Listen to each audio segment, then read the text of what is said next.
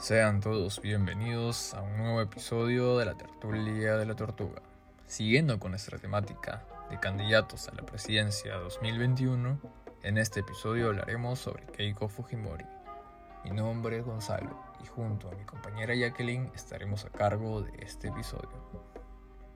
Respecto al partido político, en enero de 2008, con la intención de postularse a la presidencia de la República, fundó y comenzó a presidir Fuerza 2011, actualmente Fuerza Popular.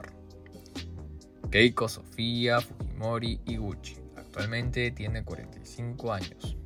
Es una administradora de empresas y política peruana. Como hija del expresidente Alberto Fujimori y de la ex primera dama Susana Iguchi, sucedió el título protocolar de su madre desde 1994 hasta el año 2000. Respecto a su trayectoria académica, después de graduarse de la escuela secundaria, se mudó a los Estados Unidos y comenzó a estudiar Administración de Empresas en la Universidad de Stony Brook. En medio de la separación de sus padres, Keiko regresó al Perú y se convirtió en agosto de 1994 en la primera dama del país, acompañando a su padre en actos protocolarios. Abandonó sus estudios en la Universidad de Stony Brook y posteriormente comenzó a estudiar en la Universidad de Boston. Alternó su vida entre sus estudios y el cargo como primera dama, para más tarde recibir su bachiller en Administración de Empresas en 1997.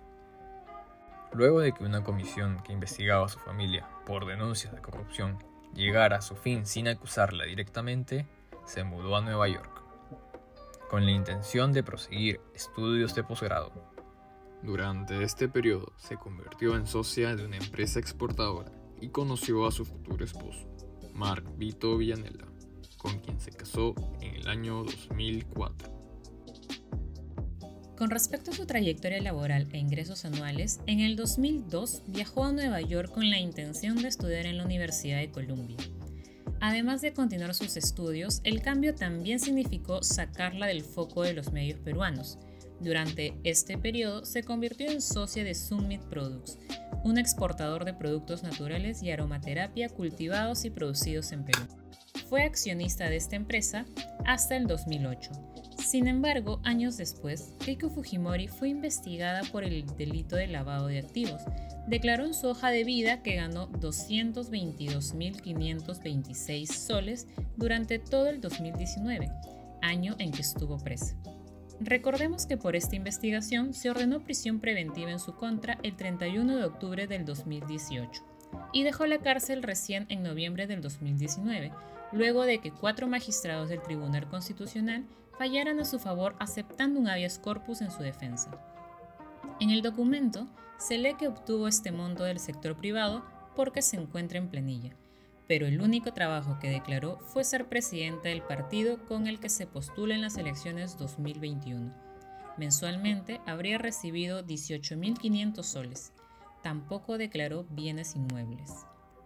Con respecto a su trayectoria política, después de que su padre fuera arrestado en Chile, Fujimori regresó a Perú para postular a las elecciones generales de 2006 por un escaño en el Congreso, convirtiéndose en la congresista más votada de la historia del país.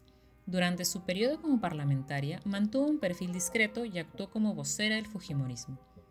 En enero del 2008, con la intención de postularse a la presidencia de la República, fundó y comenzó a presidir Fuerza 2011, actualmente Fuerza Popular. En las elecciones presidenciales del 2011, Ollantumala la derrotó en una reñida segunda vuelta. Tras la derrota, empezó a trabajar por una eventual segunda candidatura presidencial y trató de distanciarse del legado negativo de su padre, a pesar de abogar públicamente por su liberación. En diciembre del 2015, anunció su candidatura presidencial en las elecciones del 2016. Tras ser la candidata más votada en la primera vuelta, terminó derrotada en el balotaje por el economista Pedro Pablo Kuczynski, en una de las elecciones presidenciales más reñidas de la historia de la nación. En el gobierno de PPK siguió como la principal líder de la oposición. Con la renuncia de Kuczynski, se convirtió en la más encarnizada rival política de Martín Vizcarra y su gobierno, presidiendo la mayoría parlamentaria hasta la disolución del mismo en el 2019.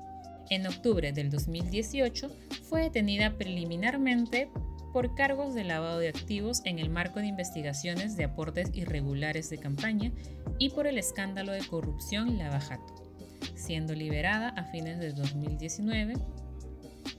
Keiko Fujimori regresó a prisión preventiva en enero del 2020, medida revocada por la Sala de Apelaciones en abril, la misma que ordenó su libertad bajo comparecencia restringida en mayo del mismo año.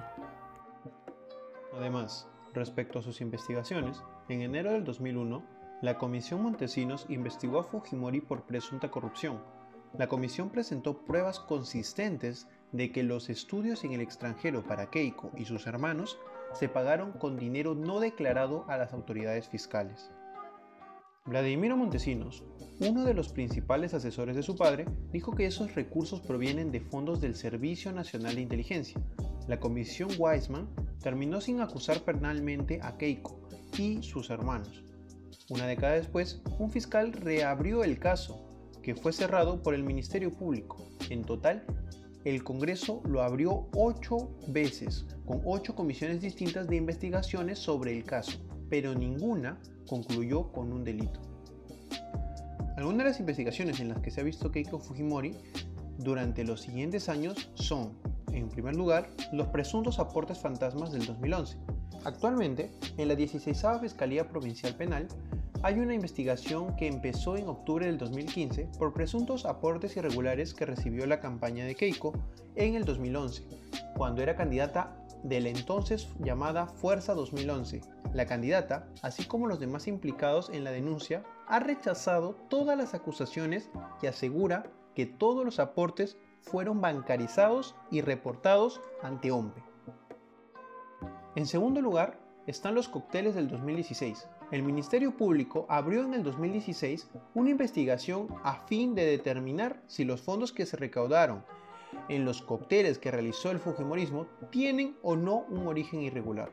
Estas indagaciones, en 16 de septiembre de 2017, fueron derivadas al despacho del fiscal José Domingo Pérez por el presunto delito de lavado de activos. Pérez decidió que la pesquisa se realice en el marco de la ley contra el crimen organizado, ampliando así el plazo de investigación hasta por 36 meses. Respecto a esta medida, la Corte Suprema tiene pendiente resolver un recurso de casación interpuesto por Keiko Fujimori, a fin de que las investigaciones no se realicen bajo el marco de la ley contra el crimen organizado. En tercer lugar, el caso Odebrecht menciona que el 29 de agosto del 2018, el fiscal de lavado de activos Germán Juárez Atoche dispuso iniciar una investigación preliminar contra Keiko Fujimori. Tras la difusión de anotaciones en la agenda de Marcelo Odebrecht que mencionaban su nombre, el 4 de septiembre del mismo año, este proceso fue encargado al fiscal José Domingo Pérez, quien tiene en sus manos también las indagaciones por los aportes vía cócteles durante los últimos meses del 2015. Ante fiscales peruanos, Marcelo Odebrecht dejó declarado que estaba seguro que le entregaron el dinero a la campaña de Kiko Fujimori y a otros candidatos favoritos en las elecciones generales del 2011. Fuentes de El Comercio relataron que ante la consulta sobre la anotación aumentar Keiko para 500 y Eufacer visita hallada en el teléfono de Odebrecht, explicó que la cifra probablemente ya haya sido de unos 500 mil dólares, algo que Jorge Barata debía corroborar. También dijo que si puso la palabra aumentar, debió ser porque ya se le había entregado dinero anteriormente.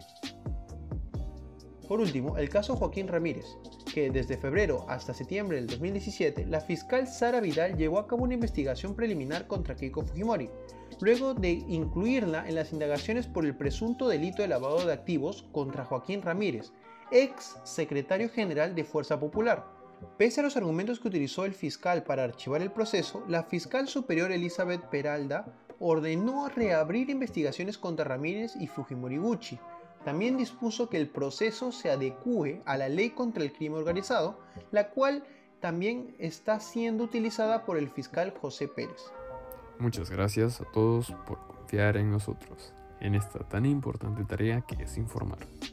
Todos los episodios y la información que contienen han sido sacados de páginas oficiales de acceso público, de parte del equipo de la tertulia de la tortuga, les agradecemos por su confianza y cariño depositado en nosotros. Seguiremos trabajando con nuevos proyectos con y para ustedes. Muchísimas gracias.